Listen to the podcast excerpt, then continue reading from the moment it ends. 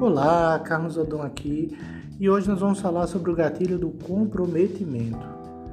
Nesse gatilho, você vai fazer várias perguntas ao cliente no decorrer da apresentação, cujas respostas sejam sim ou não. Quanto maior o número de sim que você ouvir, mais comprometido o cliente estará. Por exemplo, se o produto é bom e o cliente diz sim, se ele entende o valor, logo ele comprará. Percebe por que é conhecido como gatilho do comprometimento? Porque ele tende a ser coerente com aquilo que ele afirmou. Gostou da dica? Até a próxima. Tchau!